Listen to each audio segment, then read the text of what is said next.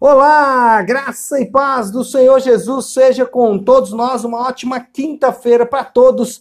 Quinta-feira, dia 10 de dezembro de 2020. Bom, nessa quinta-feira, Gênesis capítulo 42 a capítulo 44.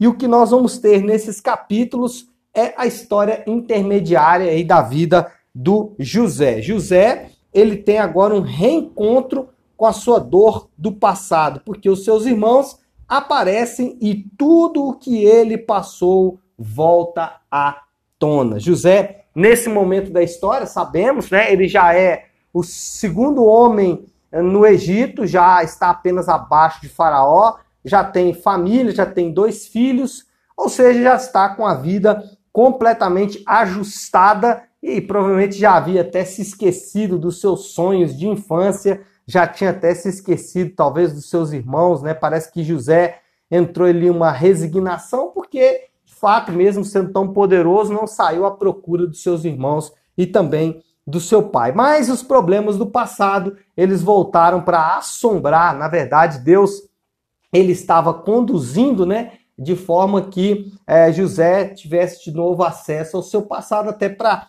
resolver o seu passado. Jacó já no fim da sua vida, ele reconhece que os seus esquemas não poderiam iludir aquele homem. José, é, Jacó, aliás, o Israel, né? Durante toda a sua vida, ele foi é, um estrategista enganador, um mentiroso por natureza, sempre armando seus esquemas para tentar se dar bem. Só que dessa vez, com esse homem, que ele obviamente não sabe que é o seu filho, ele se vê incapaz porque os seus, os seus esquemas ilusórios não poderão confundir aquele homem. E enfim, depois de toda a sua vida caminhando, depois de tudo que, que Jacó passou, que Israel passou, enfim, no final da sua vida, ele tem que reconhecer a soberania de Deus. O versículo 14 do capítulo 43 diz assim: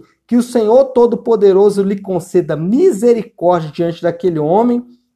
É, Jacó está falando ali para os seus filhos, né? Para que ele permita que o seu outro irmão, que é Simeão, ficou preso lá no Egito, e Benjamim voltem com vocês. Quanto a mim, se ficar sem filhos, sem filhos ficarei. Né? Jacó reconhece que Deus é soberano e, de fato, agora abre mão de ter o controle de todas as coisas. Toda essa narrativa, toda a narrativa da vida de José, mas especialmente essa narrativa desse momento aqui transitório, ele trata de como Deus controla todas as coisas à sua maneira, como Deus conduz é, os vários aspectos da história, vários aspectos da vivência empírica humana, como Deus conduz todas essas coisas de acordo com a sua vontade. O que nós temos nessa passagem, então, é a soberania de Deus. E quando falamos de soberania de Deus, especialmente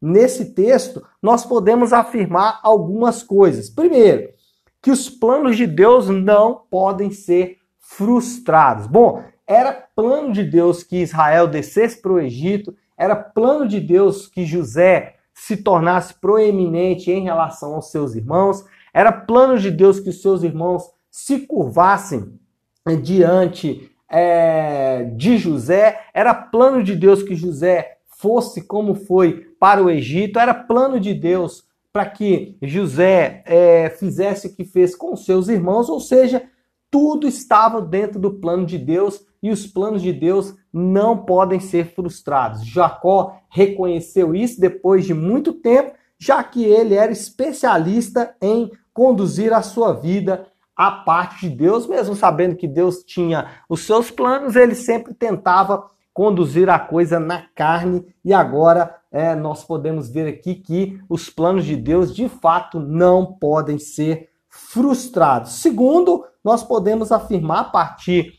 desses textos que a soberania de Deus pode incluir sofrimentos, é verdade. Então, o que nós vamos ter nesse, nesse cumprimento do plano de Deus? Sofrimento de José, né? até o próprio sofrimento dos irmãos, né? Você vê que diante da primeira é, do primeiro revés que esses homens passam, né? O que, que eles falam? Ah, deve ser porque nós matamos o nosso irmão, ou seja, consciência pesada.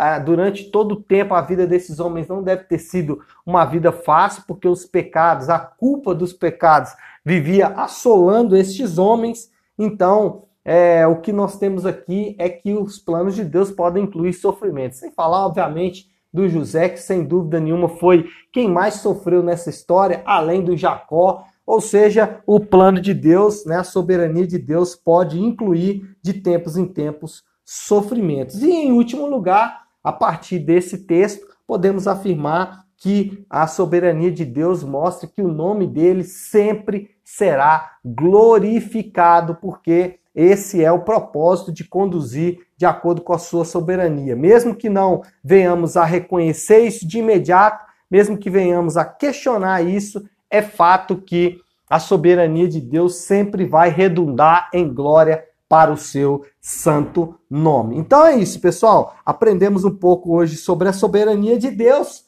Que Deus tenha, como é, Jacó disse, misericórdia das nossas vidas, tá bom? Que Deus te abençoe e uma ótima quinta-feira para todos nós.